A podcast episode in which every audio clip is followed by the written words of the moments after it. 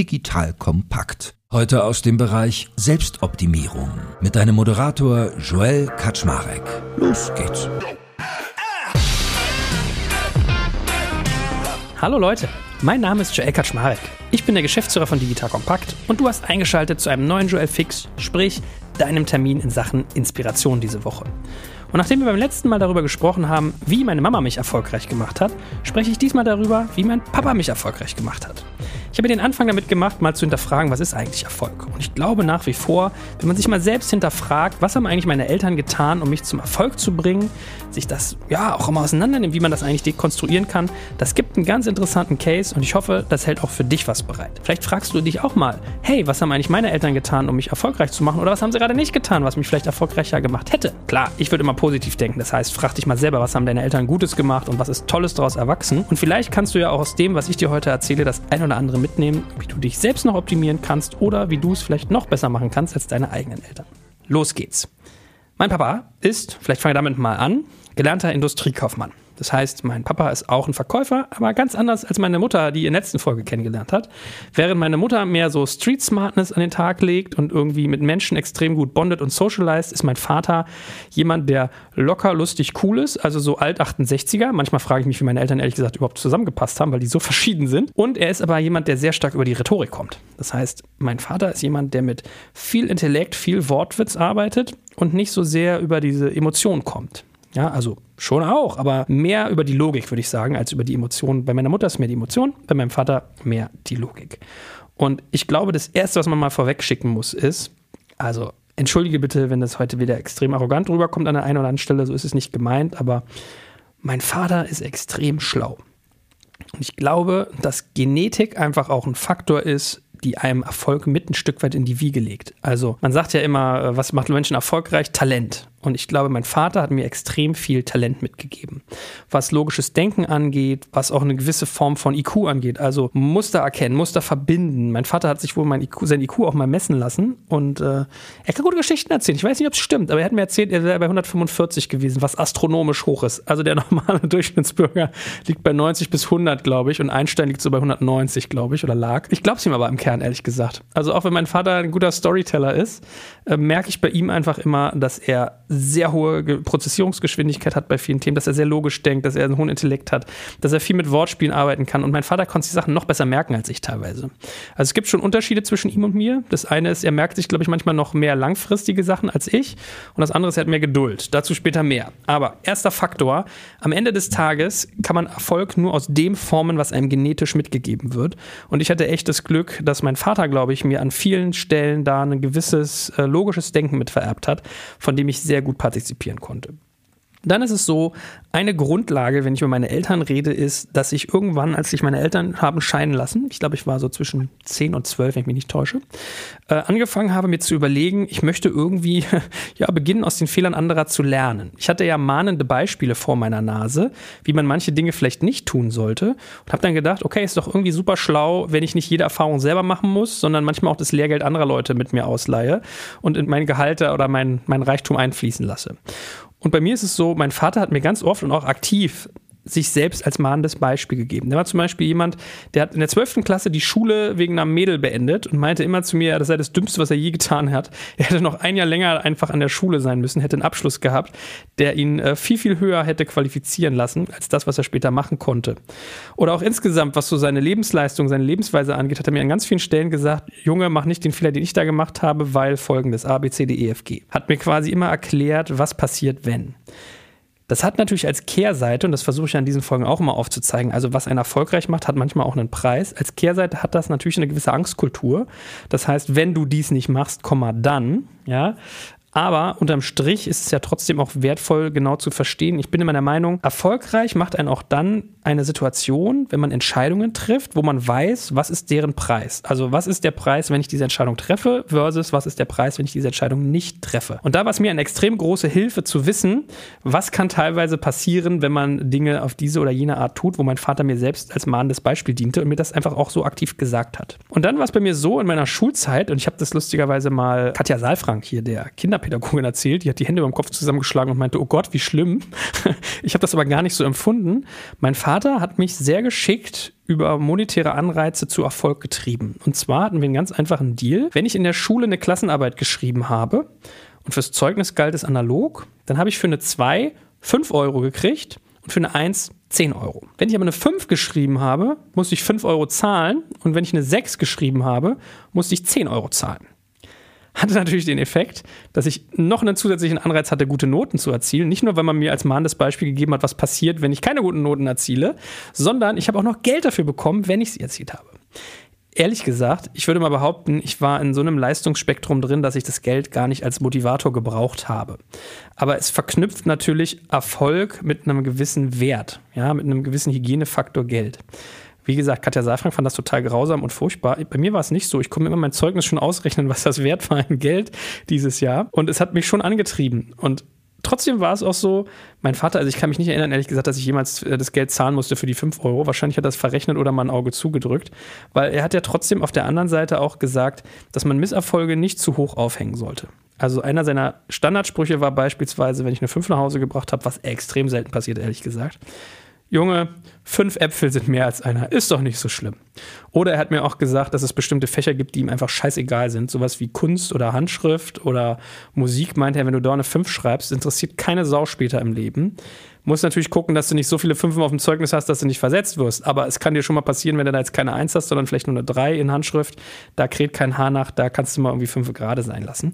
Also er hat mir schon auch gezeigt, dass Misserfolg und Erfolg in so einem gewissen Kontinuum passieren und man sich hinterfragen sollte, was ist eigentlich wichtig und was nicht.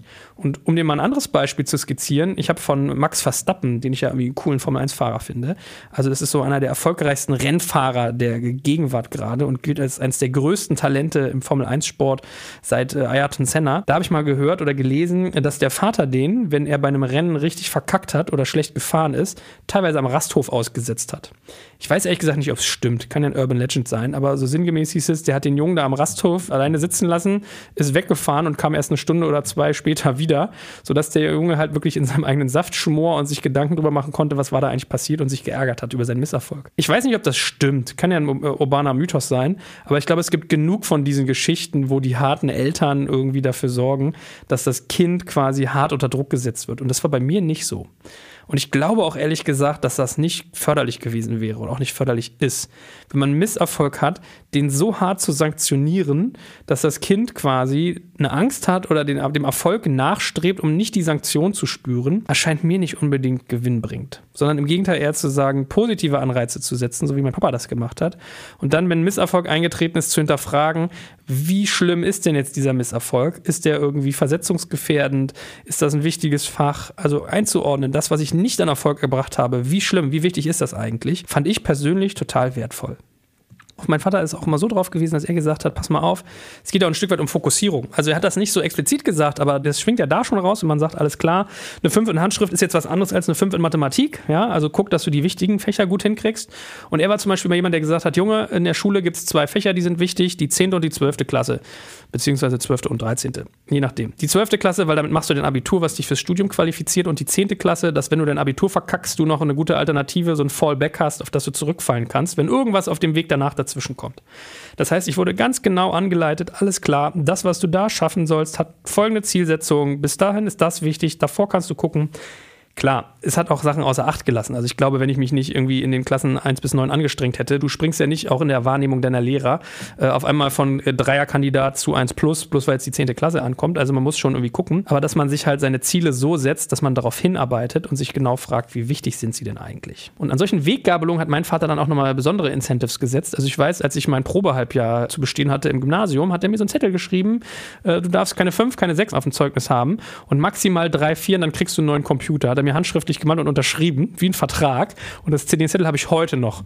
Und er erzählt mir heute noch, dass er tierisch abgekotzt hat, als er diesen Computer kaufen musste, weil er im Leben nicht gedacht hätte, dass ich es schaffe. das ist die schönste Freude eigentlich daran, ja, dass man ihn da noch äh, aus der Reserve gelockt hat. Also, wie gesagt, hardcore-kapitalistischer Anreiz, der da gesetzt wurde.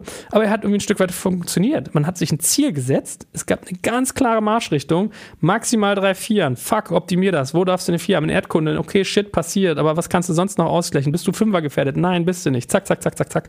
Durchdekliniert und es hat funktioniert.